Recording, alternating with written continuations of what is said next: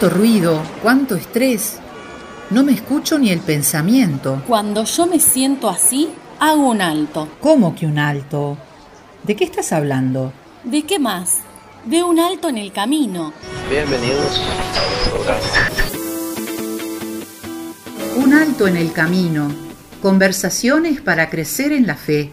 Un podcast de misioneros digitales católicos en el cual J.R. Arevalo y Anabela Oroz presentan entrevistas con cristianos que viven su fe y con su servicio transforman vidas y dan testimonio del Evangelio.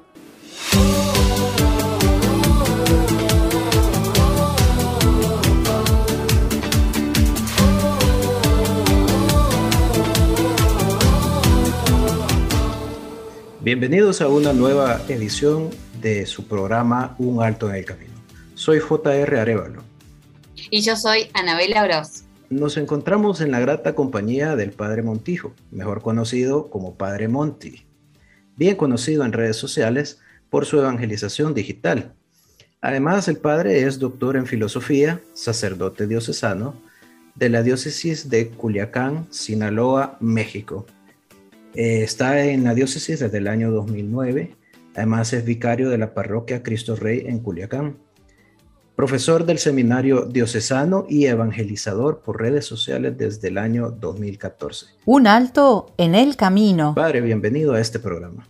Muchísimas gracias, José. Gracias, Ana, por la invitación a participar en esta iniciativa del Apostolado de Misioneros Digitales en un alto en el camino. Gracias y de corazón pues le pido a Dios que nos ayude a hacer de esto un encuentro que sea para su gloria. Estamos seguros que así que así sea. Gracias, Padre. Y, bueno, Padre, mire, para entrar en materia, eh, ya bien conocido usted en redes sociales eh, por esa evangelización, ese mensaje de, de, esperanza, ese nuevo empuje fresco y dinámico del Evangelio que, que a muchos nos ha atrapado, ¿no? Eh, pero cuéntenos, ¿quién es el padre Monti, es decir, de dónde viene, eh, qué nos cuenta de sus, usted está muy joven pues, pero qué nos cuenta de sus, de esos años de, infante, de, mozo por ahí. Bien, pues al momento presente de grabar este audio les cuento que yo tengo, estoy a punto de cumplir los 38 años de edad y pues mi vida de fe comenzó como un chico común y corriente en una familia católica, no estábamos muy involucrados en la vida parroquial, sinceramente, pero sí empecé a tener inquietudes, sobre todo acerca de mi fe desde la adolescencia. Y al descubrir mi fe y acercarme al grupo juvenil, pues fui, fui encontrando respuestas y sobre todo por internet. Sobre todo yo, yo creo que mi fe es fruto de la nueva evangelización a través de internet que fue donde primero consulté y encontré respuestas. Interesante eso, padre. Y, solo a manera de ilustración, ¿a dónde buscaba? ¿Qué buscaba? bien, pues eh, yo tenía algunas personas de mi, en mi escuela, algunos compañeros, y pues no eran católicos y hacían preguntas. Y a mí me pusieron a dudar un poquito sobre mi fe. Entonces mi madre me invitó a estudiar más, a conocer más, a salir de las dudas y empecé a consultar foros de EWTN, eh, particularmente los foros de apologética, para defender o dar respuesta de mi fe. Y ahí fui conociendo el catecismo de la iglesia, me fui familiarizando con, con las enseñanzas, digamos, de la palabra de Dios, pero escuchada y recibida en la iglesia, no de una palabra de Dios aislada, sino de una palabra de Dios que tiene pues una vida de una comunidad y, y esa comunidad viva después yo empecé a involucrarme, pero primero fue el Internet en mi historia de fe, lo que yo encontré. Bueno, eso me, trae a la memoria a, Carlos Acutis, ¿no? Eh, él empezó haciendo eso, ¿no? E, esa misión de llevar a través de Internet, de hacer su página y demás. ¿Cómo es que, llega ese llamado al sacerdocio? O sea, ¿cómo, ¿qué fue lo que a usted le dice, por esto yo me hice sacerdote. ¿Hubo alguien? ¿Hubo algo? Pues realmente yo empecé a tomarle un gran gusto a la oración, al rezo del Santo Rosario, a visitar el Santísimo Sacramento, participar en la Santa Misa cotidianamente, eh, al punto de que salía de, la escuela teniendo yo unos 15, 16 años y llegaba a la Santa Misa a deshoras, no, no en un día domingo, sino un día entre semana. Y, y, pues en esa percepción, en esa, en esa cercanía, digamos, la gente que me veía me empezó a preguntar, la gente de mi parroquia fueron quienes primero me decían, tú tienes cara de seminarista, eres seminarista. Yo decía, ¿qué es un seminarista? Ni siquiera yo sabía que era un seminarista. Y pues eh, empecé a tener esa inquietud desde que me lo planteó la misma comunidad, las personas que estaban allí, los servidores o gente desconocida. Incluso no fueron mis párrocos siquiera quienes me dieron ese llamado primero, sino la gente de la parroquia.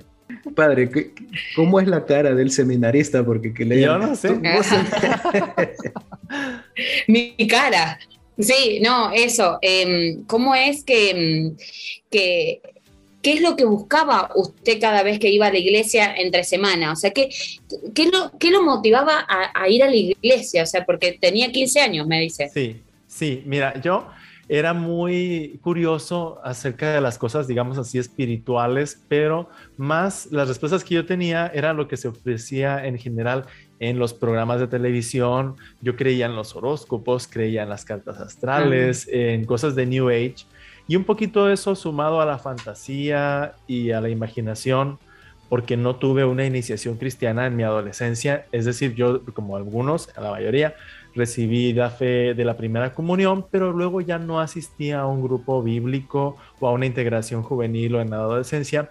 Entonces yo quería buscar respuestas a, cuestiones de que si existe la vida después de, la muerte, que si existen los extraterrestres. Entonces yo en la secundaria recuerdo como a los 13 años, 14 años de edad, empecé a, a tener esa búsqueda, a leer, a ver documentales, pero me había llenado la mente de toda esa filosofía y toda esa manera de ver el mundo como idolátrica, supersticiosamente. Yo tenía cuarzos, tenía medallas, eh, buscaba mucho ese consejo. Y, y, lo positivo que puede haber en todo eso es que yo estaba abierto a experiencias más allá de lo que vemos, más allá de lo que percibimos ordinariamente.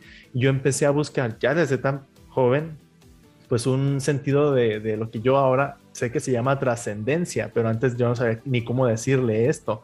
Eh, al grado que cuando descubrí la oración y descubrí la vida de fe, pues vi poco a poco respuestas a mis inquietudes. Un alto en el camino. Eh, es interesante esa parte, ¿no, padre? Porque yo creo que en mayor o menor grado todos tenemos ese, ese llamado a la, a la trascendencia, ¿no? Y digámosle a, a, a, a ese etos somos algo más que materia, ¿no?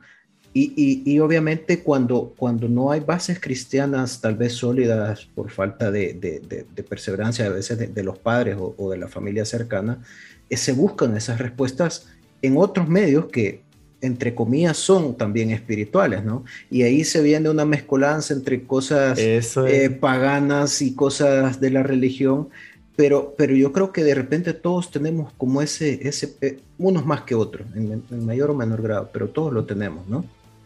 Sin duda eso, eh, yo lo vi, yo lo vi, perdón, eh, en esa mezcla, mezcolanza o sincretismo. Yo, yo, me, yo me identifico mucho con eso, sé de lo que se trata. Es decir, en aquella época para mí daba igual, o sea, era parte de la misma experiencia, por así decirlo el, rezar el Santo Rosario y luego ver el horóscopo y después percibir, según yo, energías por aquí y por allá y todo, todo aquello que muchas personas de buena fe en la Iglesia Católica pues tienen también esa percepción, ¿sí? Entonces ahí, ahí yo no juzgo ni condeno porque sé lo que significa estar de ese lado. Y pues al final hay una inquietud, hay una búsqueda. Claro, mismo Claro, el, punto que, usted marca es después encontrarle a esa búsqueda eh, el nombre que ahora tal vez le pone Dios, ¿no? Que, eh, buscar poder eh, todo este trabajo que usted hizo desde que era muy chiquito, llegar a que esa búsqueda que termine en Dios. ¿Cómo fue ese, ese momento? O sea, ¿cómo fueron esos pasos? Usted terminó el secundario inmediatamente o el bachiller, depende cómo eh, quién escuche, en cada país le va a poner su nombre, pero cuando termine sus estudios, ¿cómo sigue ahí? Bueno, pues en sí, cuando eh, yo, yo recibí la invitación de, o sea, el momento decisivo fue primero amigos, compañeros de bachillerato que me invitaron, que me veían, eran muy católicos porque ellos eh, habían tenido formación en colegios católicos. Yo tuve educación pública y en México, por si no lo saben, en las escuelas públicas se evita hablar de religión. No solamente no te ofrecen religión, incluso a veces te hablan en contra de la religión. Yo, yo no tuve esa, esa oportunidad, entonces mis compañeros de bachillerato veían que siendo alguien razonable, porque yo me consideré desde muy joven, pues muy estudioso. Yo siempre me ha gustado leer y, estudiar y las ciencias y todo eso. Pues uno de mis mejores amigos, Beto, súper católico, su padre de hecho es sacristán de una de las parroquias más importantes aquí de, de la ciudad donde vivo, eh, pues él, él me veía perdido en la superstición y en la fantasía y es una esclavitud, pues, al final un miedo a, la, mala energía o al no sé qué. Entonces él empezó a invitarme a ir a la iglesia, me explicaba que eso era, era pecado, que eso no era agradable a Dios y yo entendí pues que, que pues eso estaba mal. Pero sobre todo empecé a tener la, la apertura a vivir a lo que ofrecía la iglesia, lo que ofrece para los jóvenes. Una prima me invitó a un retiro en el año 2000, en el jubileo de los jóvenes, que yo en ese cambio del nuevo milenio, pues yo estaba invadido de esa filosofía New Age, ¿no? De la nueva era, del nuevo milenio que iba a abrirse. Y recibí en ese retiro, que fue el jubileo de los jóvenes, pues una clave para entender que, nuestra vida y la vida del mundo tiene esperanza porque Dios va con nosotros. Recuerdo que ahí tuve una primer, un primer despertar de nuevo a la, fe y de los amigos que tuve en ese retiro, empecé a acudir al grupo juvenil cercano a mi casa Luego me, invitaron al retiro de los seminaristas, que se hace de promoción vocacional, y ahí descubrí ese llamado. Ahí definitivamente, ahí en ese encuentro vocacional, yo ya salí con la idea, y no solo la idea, con la decisión de ser sacerdote a los 17 años de edad. Muy joven, muy, joven, padre. Realmente eh, es, creo que, es, que fue un llamado muy, muy rotundo, quizás, muy, muy, muy directo, ¿no? Al sacerdocio. Y, bueno, ya me imagino como, como seminarista, diocesano, la carga, que es muy grande, la carga eh, académica, ¿no? Es bastante grande. Eh, pero por lo que veo lo disfrutó, lo disfrutó de ese ah, Yo amo, amo el estudio, ¿eh? Pues a mí ese tema es mi pasión. Claro, las y, letras. Y ahora, y ahora también dando eso que recibió, también como, como, como profesor, ¿no, padre? Y es que antes de estudiar para, o, proponérmelo, el ser sacerdote, yo quería estudiar filosofía. Yo quería una carrera humanista, aunque pensaba que eso iba a decepcionar en algo la expectativa de mi familia o de mis hermanos, porque a, todos nosotros, en la, en la, familia de mis hermanos y yo, nos encanta la tecnología, la informática, y yo pensaba hacer algo de eso, dedicarme a ese mundo, pero al mismo tiempo me daba mucha curiosidad las humanidades. Y curiosamente, antes de participar al retiro vocacional, fueron los promotores vocacionales a la escuela, al bachillerato donde estaba yo. Y lo único que me llamó la atención así de, decir, me gustaría entrar al seminario es porque dijeron que se daban estudios filosóficos. Y dije, le pregunté al promotor que fue, al chico que fue seminarista, ¿y puedo yo estudiar ahí filosofía sin querer ser sacerdote? Y me dice, no, no, es que es para quien quiera ser sacerdote, es una escuela vocacional, no es, es una escuela abierta. Se hace una selección de quienes ingresan. Y ya dije, ah, pues no. Y la clase, bueno, eh, está bueno. quiero tener familia e hijos pensaba. Ajá. Está bueno porque hoy en día pudo unir la parte de tecnología con esa parte humanística, o sea, porque estar en redes sociales y, todo este trabajo que usted está haciendo a través de las redes sociales eh, lo conecta con esa tecnología y además en sus videos, en, su contenido, eh, nos regala, por decirlo así, eh, esa parte humanística, ¿no? Que muchas veces nos hace pensar eh, eh, en cómo plantearnos la vida en lo cotidiano, ¿no? Un alto en el camino, conversaciones para enriquecer la fe. En cierta forma yo creo que la filosofía nació para eso, para darle un sentido a la experiencia de vivir. Y ahí con sus luces y sus sombras, quizás los filósofos tenemos la mala fama de que hablamos de cosas muy difíciles de entender y que complicamos las cosas más sencillas y que el filósofo está encerrado en su torre del pensamiento con miles de libros en una biblioteca oscura y no sabe nada del mundo.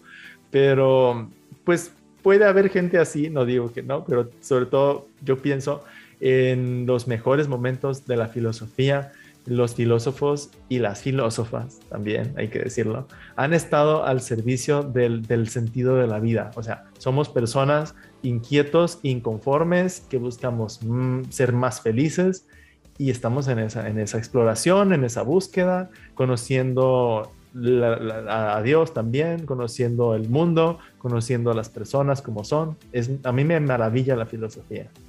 Claro, pero y, algo muy importante que usted eh, dijo, padre, eh, el tema de, oye, ¿puedo estudiar filosofía sin ser sacerdote?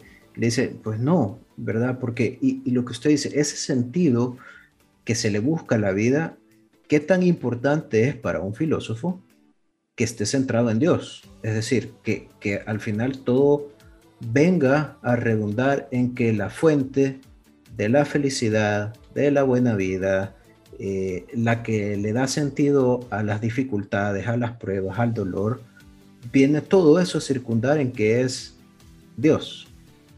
Eh, ¿qué, tan importante es poder dar ese mensaje desde su perspectiva como doctor en filosofía y desde su perspectiva como evangelizador digital? Creo que allí es la respuesta no tanto de la vocación o no solo de la vocación del filósofo, sino de todo ser humano, porque como dice el catecismo de la iglesia, nacimos para estar en comunión y, en comunión con Dios, y esa comunión con Dios es lo que nos lleva a la plenitud.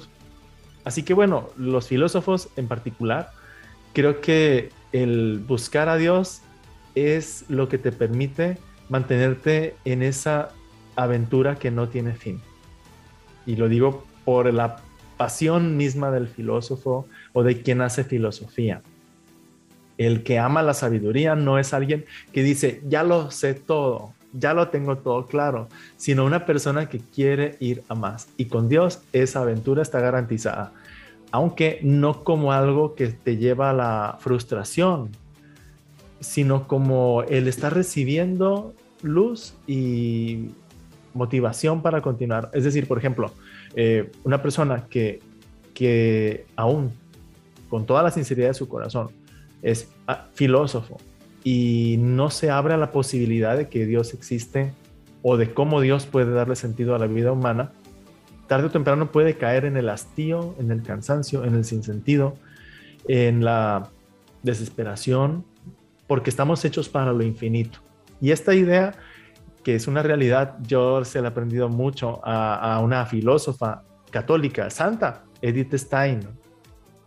Es, es uno de los argumentos que ella propone, junto con otros autores del siglo XX, como una vía de la, eh, para conocer o reconocer la existencia de Dios. Estamos hechos para lo infinito, los seres humanos. Un alto en el camino, diálogos para crecer en la fe. No quiero entrar en este campo, aunque me, ah, no. me, a ver. me, muerdo los labios porque, padre, queremos hablar de otras cosas. No, porque lo que usted decía ahorita, a mí me encanta también la filosofía. Eh, y solo se me vino a la mente aquello que decía Blaise Pascal acerca de cómo el hombre busca eh, en las cosas finitas llenar un vacío que es infinito, ¿no? Y, y, y, que, y que si, si nos apegamos a las cosas finitas, a lo material, incluso al amor humano, al amor terrenal eh, y a los sentimientos, a las emociones, a las experiencias, todo eso va a ser eh, insuficiente si no buscamos al único que puede llenar un vacío infinito, ¿no? Eh, que es Dios al final. Entonces, ah, que, digo, me pica la, me pica la lengua por seguir, pero... Pero, lo, bendito en todo esto es que, no, no, sé si Ana quiere también compartir algo de esto, que el encontrarte a Dios vivo no, como decía Blas Pascal, al Dios de los filósofos, es decir, no tanto la idea de Dios, sino encontrar a Dios vivo, eh, es tener una raíz, pero eso no te da, no te resuelve la vida. es decir, el mismo Cristo lo dijo, mi Padre y yo los hemos elegido a vosotros, a ustedes, para que deis fruto, y el fruto lo da cada persona en su relación con los demás, en su vida en el mundo, en su cooperación en, este, en esta sociedad donde te encuentres. Conocer a Dios te da un sentido, pero no te da, eh, o no te exime, mejor dicho, de tu creatividad, de tu personalidad, de tu capacidad de trabajo, de relacionarte con los demás. Entonces, eh, es, es, luz.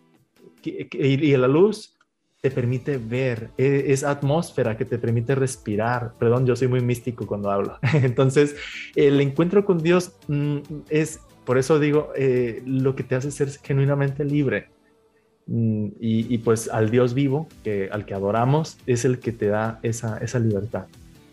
No, yo estoy eh, eh, en una clase de, filosofía y me encanta escucharlos a los dos. Eh, está buenísimo porque, mm, bueno, también me gusta mucho y me gusta esto de, este sentido, ¿no? De, de, volverlo más, más terrenal creo que habíamos planteado, teníamos con José un guion eh, donde íbamos a encararle la entrevista por un lado y el padre es testigo de esto, pero salió para otro lado que me encanta y creo que José también comparte este, este sentido y creo que acá está el Espíritu Santo. Y, me gusta esto, ¿no? Encontrarle ese sentido en el día a día, cómo, cómo poder eh, llevarlo a Jesús con nosotros, a la Virgen, en nuestro día a día y como usted decía, con esas raíces. El padre Luis nos sabe compartir eh, eh, una frase que es los pies en la tierra con, los ojos, eh, con la vista puesta en el cielo. ¿Cómo lo traducimos esto a, nuestro día a día, a lo cotidiano, para la persona que nos está escuchando del otro lado? Bueno, ¿cómo bajar toda esta información que nos están contando, toda esta sabiduría en lo cotidiano? Pues yo creo que aquí basta ver la experiencia que tuvieron las primeras personas que se encontraron con Cristo. Y, eso, lo vemos de distintas formas en el Evangelio. Si vos crees que tenés todas las respuestas, si tú crees que ya sabes lo suficiente, o que tienes lo suficiente de Dios, o que tienes lo suficiente de santidad, entonces desde ese momento has perdido a Dios porque Dios, no, nadie tiene lo suficiente de Dios. Dios siempre nos sorprende, nos lleva a más. Y entonces las primeras personas que, que disfrutaron la salvación y que disfrutaron la felicidad que Dios ofrece, somos, y digo somos porque me incluyo, los insatisfechos, los sedientos, los enfermos, los tristes, los que lloran, como decían las bienaventuranzas, y, pues eso es lo que Dios propone. Si en este momento de, tu vida, si ahora vos estás teniendo una crisis, bendita crisis, bendito estrés, mm. bendita intranquilidad, porque es un paso, puede ser una Pascua, no porque te vas a quedar en la intranquilidad, no porque te vas a quedar en la enfermedad o en el estrés o en la angustia, sino porque eso es Pascua, porque eso es un paso, es una transición. Entonces, en el día a día todos tenemos nuestra pequeña crisis. Y uno de los detonantes de la filosofía es la crisis, es el decir, nos cuestionamos, ¿qué estoy haciendo de mi vida? ¿Qué estoy haciendo con esta familia? ¿Qué estoy haciendo con este trabajo? ¿Qué estoy haciendo con estas deudas? Con lo que sea. Y ahí, en ese momento, es cuando el corazón puede recibir la luz de Dios. Ahí es cuando el corazón puede recibir la, guía de la palabra de Dios como sucedió a tantas personas que buscaban a Cristo. Lo buscaban porque no estaban conformes con la vida, no estaban conformes con lo que sucedía, no estaban conformes con la sociedad en la que vivían. Y esos son las primeras santas y los primeros santos y los santos de hoy. Y son los santos del tercer milenio que somos ustedes, yo, vosotros, todos los que estáis escuchando, todos los que estamos queriendo recibir la palabra de Dios. Podemos ser esos santos del tercer milenio. Entonces creo que esto pues es una forma de decir, ahora, de, con mis palabras, el primer discurso de Jesús, las bienaventuranzas. Feliz si estás pobre, feliz si estás dudando, feliz si estás buscando, porque encontrarás, porque, te, porque serás perdonado, porque Dios está a tu lado y te va a guiar. Es lo que yo puedo decir. Puedes escuchar todos nuestros programas de Un Alto en el Camino en Spotify, YouTube, Apple Podcast, Google Podcast, Anchor FM y Radio Public. Búscanos como Un Alto en el Camino. Puedes seguirnos en nuestras redes sociales como Misioneros Digitales Católicos, como Un Alto en el Camino, una historia de fe, y en Instagram como JR Arevalo. Además, puedes buscar el libro del testimonio que inspiró todo en amazon.com como un alto en el camino, una historia de fe, escrito por J.R. Arevalo. En la página web de Misioneros Digitales Católicos podrás encontrar las reflexiones del Evangelio del Padre Luis y todos nuestros recursos para crecer en la fe. Suscríbete a nuestro canal de YouTube, en donde encontrarás nuestros podcasts, las reflexiones del Evangelio y misas del Padre Luis, MDC Kids y muchos recursos para crecer en la fe. Porque hasta el cielo no paramos, con Jesús y con María, y San José nuestro guía.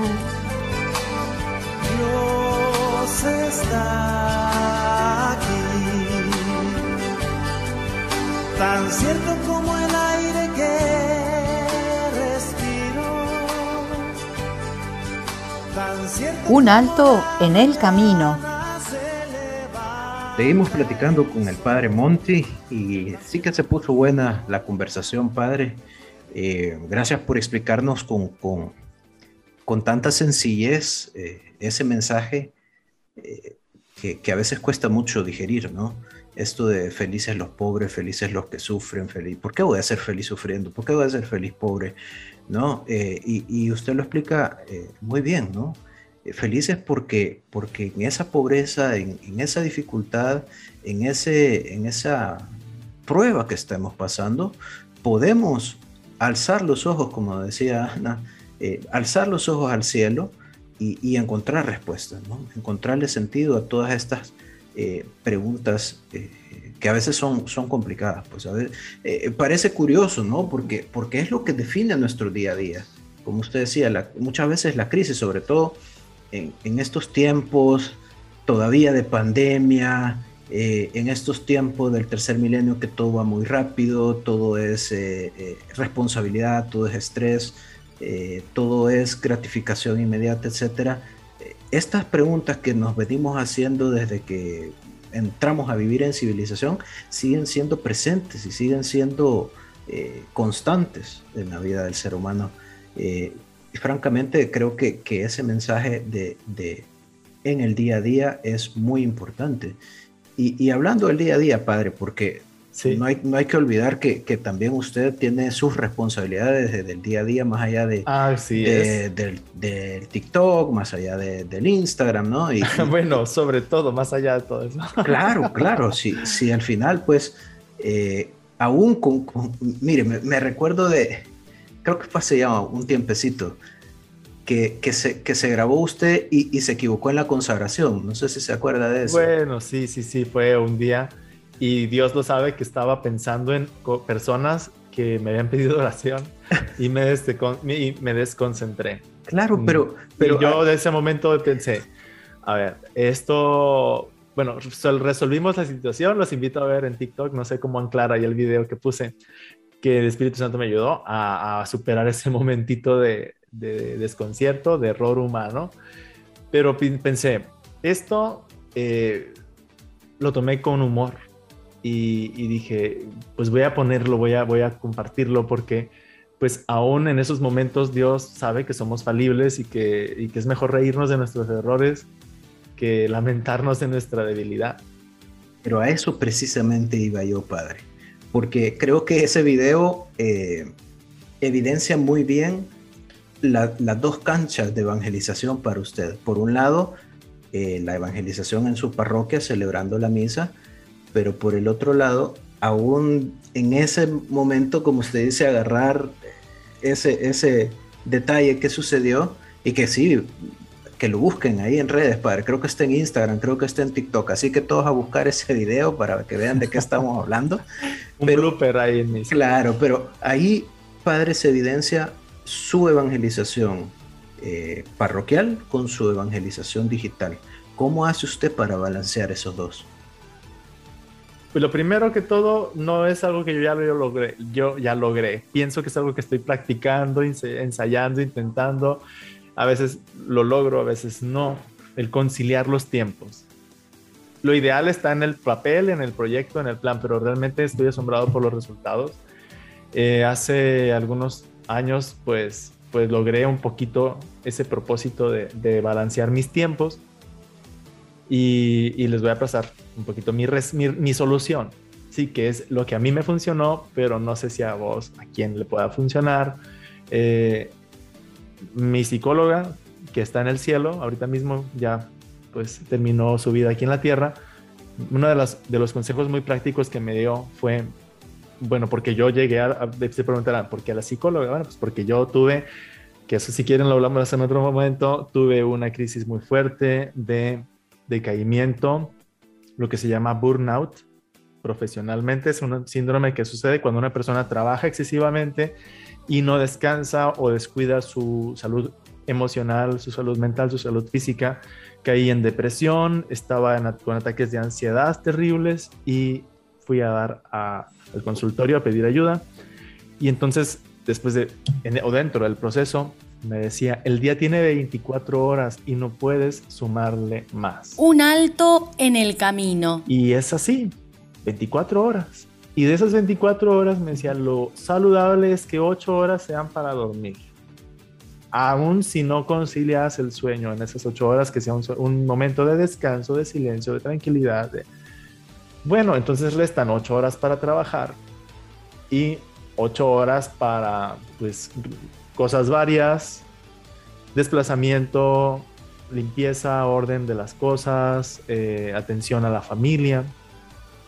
Solo que bueno, yo intenté hacer eso, bueno, vamos a poner ocho horas de trabajo, ocho horas de descanso, ocho horas de, pues sí, efectivamente, pasan asuntos varios. Pero, ¿qué pasaba? ¿Qué sucedía? Que realmente la vida parroquial, la vida ministerial, como muchas de las otras profesiones, y yo no estoy considerando que los sacerdotes seamos los que más trabajan, pero no son ocho horas. No son ocho horas, son de 10 a 12 horas las jornadas de trabajo, normalmente las que estamos, mm, en las que estamos en servicio. Y hay veces que más. Así que lo que, pues lo que intenté fue hacer una división en mis tiempos. Entonces, yo soy del club de las 5 de la mañana. No sé si saben qué es eso, incluso un nombre de un libro que no estoy vendiendo, por cierto, pero es una frase hecha. Que la gente más exitosa y quienes han logrado conciliar mejor su vida son personas que tienen el hábito de dormir temprano y levantarse temprano. Y eso es algo que yo realmente es algo que, que lo atesoro y lo resiento cuando no lo, no lo hago. No sé qué experiencia tenéis o, que tengáis ahí. No eh, está buenísimo. Yo lo viví eso en Ecuador y es. Este, yo entrenaba a esa hora, me levantaba a jugar al tenis a esa hora. Y, es como dice usted, o sea, me gustó esa parte que tocó de la, de la psicóloga, em, y justo mencionándolo con, la parte de, crisis, ¿no? Eh, porque no, no, solamente encontramos a Dios en los momentos de, de crisis, y qué lindo justo con, el blooper que mencionaba José, poder dar este costado, eh, mostrar la otra cara del sacerdote, que el sacerdote no solamente da la misa, sino tiene una parte humana que también se deprime, que también puede ir a la psicóloga, que también tiene estrés y que también entrena, que eso es otra cosa que eh, conocemos, eh, hemos visto en sus redes sociales. Y, y, voy a confesar algo de fondo, hay una bici fija eh, ah, del padre. Así que, eh, ¿cómo hace vivir? Porque eh, la pandemia también creo que nos habilitó a esto, ¿no? De decir, bueno, yo tengo el acceso a gran parte de lo que quiero. Por ejemplo, nosotros lo contactamos a ustedes a través de Instagram. Eh, lo conocimos, al menos en mi caso, a través de Instagram. Entonces, yo le escribo cuando a mí me parece, o sea, no pienso en su hora, no pienso en si está durmiendo, si no está, digo, puede pasar eso, ¿cómo hace manejar esa diferencia que tal vez cuando usted inició era otra a cómo es ahora que está todo eh, en Instagram? Bien, pues aquí hay un asunto importantísimo. Es necesario aprender a utilizar la tecnología y gestionar nuestra presencia en la tecnología, porque, y es un tema que se ha hablado en los últimos 10 años, en el boom de la mensajería instantánea y de las redes, que se crea un falso sentido de disponibilidad y que, ojo, mm, hay personas que chantajean al sacerdote, lo voy a decir así claramente, chantajean al sacerdote emocionalmente diciendo, es que usted, es que la parroquia, es que la iglesia debe atenderme porque así lo dijo Dios, porque así lo dijo Cristo 24/7. Y eso no es exactamente así, porque tenemos límites los seres humanos, hay horarios, hay requerimientos de descanso, de alimentación, y a los sacerdotes, a mí me pasó, somos blanco fácil de, caer en ese chantaje. Yo lo voy a decir así exactamente, con buena voluntad o con mala voluntad, como sea, sucede. Ya me está sonando aquí un recordatorio. Ahí, Voy a. Es que a esta hora rezo la hora de nona. Por ejemplo, ahí Ah, tienes un uso de la tecnología. Ponerte los recordatorios. ¿eh? Excelente. Para padre. tu oración personal y ah, atenderlos. No voy a desactivarlo, ¿eh? pero no, no me voy de la transmisión. Muy bien. padre. Y Y ahí estábamos, un, un si ejemplo, un ejemplo exacto de cómo ocupar la tecnología para bien, padre. Y, luego- y, y nuevamente para hacer ese, ese puente, ¿no? Entre la tecnología y nuestra fe, entre la tecnología y nuestra religión, que creo que hoy por hoy es tan, es tan importante, ¿no? Es, es, es tan importante y, y- quizás la pregunta es, yo creo que ya lo, ya lo marcamos un poco en cuanto a lo que nos ha contado su, su pasión por la filosofía, su pasión por el sacerdocio, pero también por ahí eh, venía ese, ese gusanito de su, su pasión por la tecnología, ¿no? sí, Pero ¿qué, qué, ¿qué lo cataliza a usted? ¿Cuál es el catalizador más bien que lo impulsa a usted a incursionar en redes sociales? Yo primero empecé por juego, como un usuario más. Y poco a poco Dios me dio a entender que esto es un medio para llegar a las personas y ofrecerles lo que es mi vida, porque yo, la verdad, vivo para el Evangelio, vivo para servir al reino de Dios. Y mi primera comunidad fue una comunidad en línea, porque antes de ser párroco, yo empecé a compartir mi predicación siendo capellán de religiosas, grababa la predicación, la transmitía por WhatsApp a otras personas y más o menos en los mismos años en los que el Espíritu Santo le, inspiró al Padre Luis y a otros más a compartir. Eh, fue en todo el mundo que empezamos varios locos a hacer esto y fue necesario y después hoy día poner límites en el uso del, del inbox, en el uso del chat. Por ejemplo, yo tengo un momento en el día en el que reviso los mensajes. Y cuando no tengo un compromiso agendado después de misa, utilizo otro momento en la última misa del día para revisar mensajes y nada más. Hay personas que se, que se desesperan o que se desilusionan porque sus mensajes de inbox son, hola padre, ¿qué hace? ¿Cómo ha estado? Y yo pues realmente no puedo hacer como, como, oye, pues qué te cuento, qué comí, qué hice, a dónde fui, no, o sea, realmente Claro. le dedico más tiempo a una persona que me cuenta así la situación, a un asunto familiar, un asunto espiritual, una duda de fe, y les respondo con todo gusto. He tenido sesiones de dirección espiritual, me han compartido personas que les ha ayudado, que Dios ha tocado sus vidas, pues doy gloria a Dios. Pero eso es gracias a que pude, y estoy todavía en el intento, de ponerle límites a las cosas. Y entonces, por ejemplo, mm, lo primero de mi día es la oración. Es lo primero que hago. 5 de la mañana me despierto, rezo oración de laudes, oración de oficio de lectura, y me dispongo luego para hacer mi ejercicio físico, que también esto es para mi oración.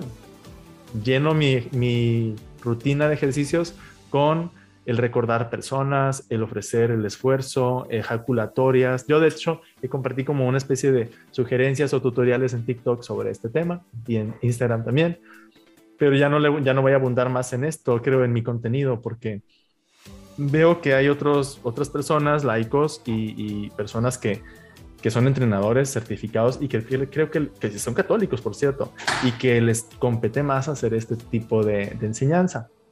Pero a mí no me da ningún problema el incluso compartir y lo digo siempre. Para mí el ejercicio es una forma de oración. Yo lo he integrado así.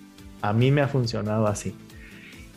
Entonces las primeras tres horas de mi día son de, de nutrirme, de crecer, de aprender, de estudiar, de escuchar un poquito de audiolibro.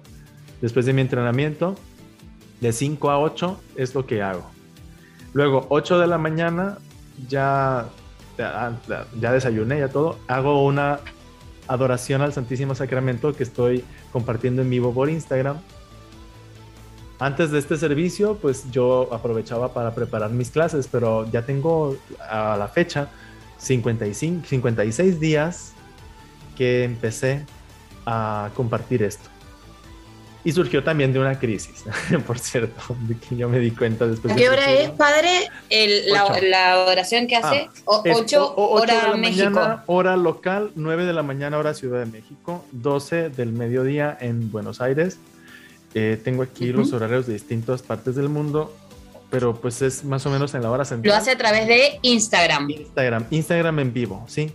Comparto una breve cápsula de algún concepto de vida espiritual y luego una oración guiada, breve. Qué lindo. Mm, no tanto de intercesión eh, ni de meditación, es adoración.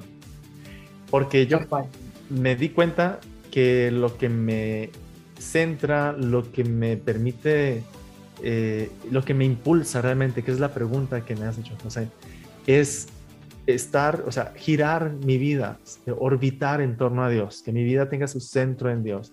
Y la adoración es el fruto que te concede. Además es el primer mandamiento y la principal cosa que es adorar a Dios. Un alto en el camino. Conversaciones para enriquecer la fe. Qué lindo lo que nos cuenta, padre, porque aparte también creo que, y usted lo menciona en uno de, sus últimos vivos, em, el tema de la receta, ¿no? Y, esta última pregunta para, para, poder cerrar, porque usted también se tiene que ir, tiene otros compromisos. Eh, ¿cómo, cómo hace a Dios parte de su día a día, si nos puede compartir esa receta, que entendemos que es una receta que usted la va a compartir, pero al momento de hacerla, como toda receta, eh, tenemos otras manos, ¿no? Cada uno tiene sus propias manos y, le da ese gustito distinto. Entonces, ¿cómo haces? Eh, ¿Cómo hace usted parte de, su día a día, sacando la parte de la misa?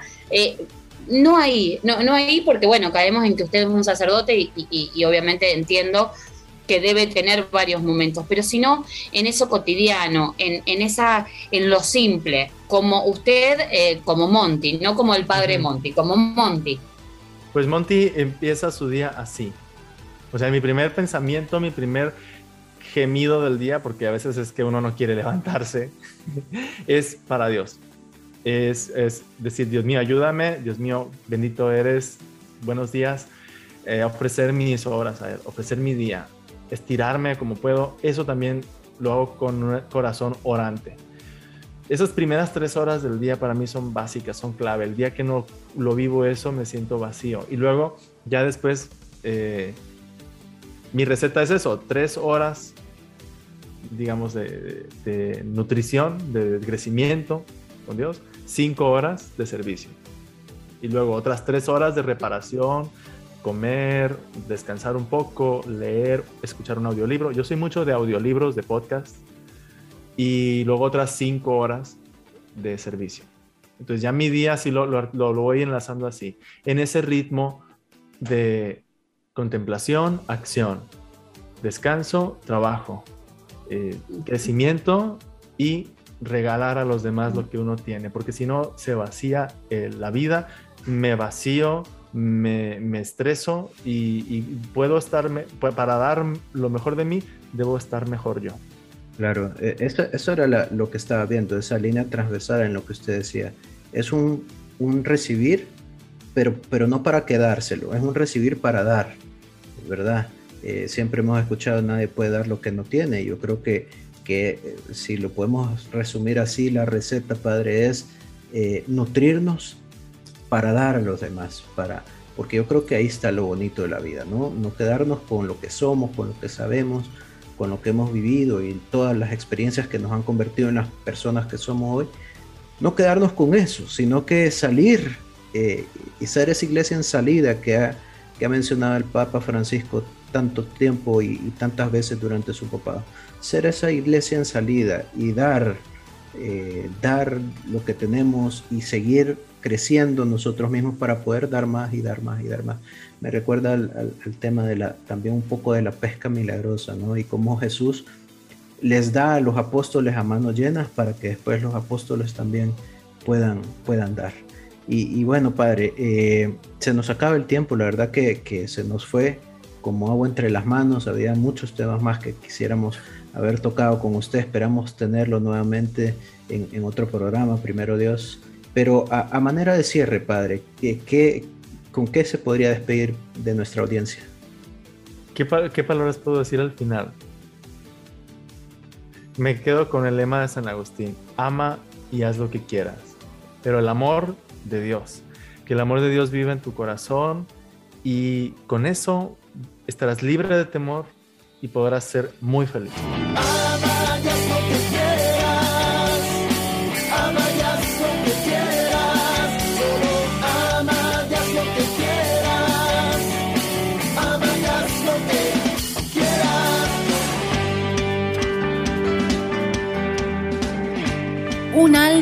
En el camino agradecerle al padre su, tiempo y, sobre todo esto, la enseñanza, porque creo que, después de, los podcasts, eh, no solamente nosotros, sino que la, gente que nos puede escuchar, eh, siempre nos queda algo. Así que gracias, padre, por, por estar ahí del otro lado. Y también de mi parte, padre, muchísimas gracias por el tiempo que nos ha compartido. La experiencia ha sido muy, muy valiosa. Salimos más enriquecidos le pedimos a, todos a todos los que nos escuchan que lo pongan en sus oraciones de todos los días, que oren por usted, por su ministerio, por, por ese tiempo que, alegremente eh, dona. Y francamente, pues necesitamos más padres como usted, con esa energía, eh, que salgan a, a, al rebaño, ¿no? a buscar a esas ovejas por todos los medios posibles los invitamos también, si no siguen al Padre Monti, que lo sigan en sus redes sociales, pueden buscarlo como Padre Monti, está basado en México. Y bueno, no nos queda más que, agradecerles a todos los que nos han sintonizado. Eh, en esta ocasión nos volveremos a encontrar en otro programa y mientras tanto nos abrazamos en el Señor. Muchas gracias a todos. Gracias Padre.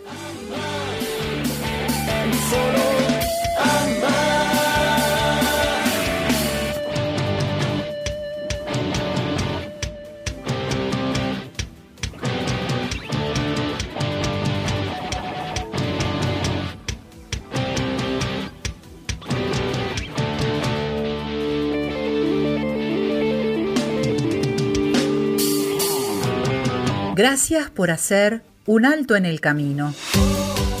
Ahora podés continuar en tu caminar. Nos encontramos en el próximo programa con otra historia de fe.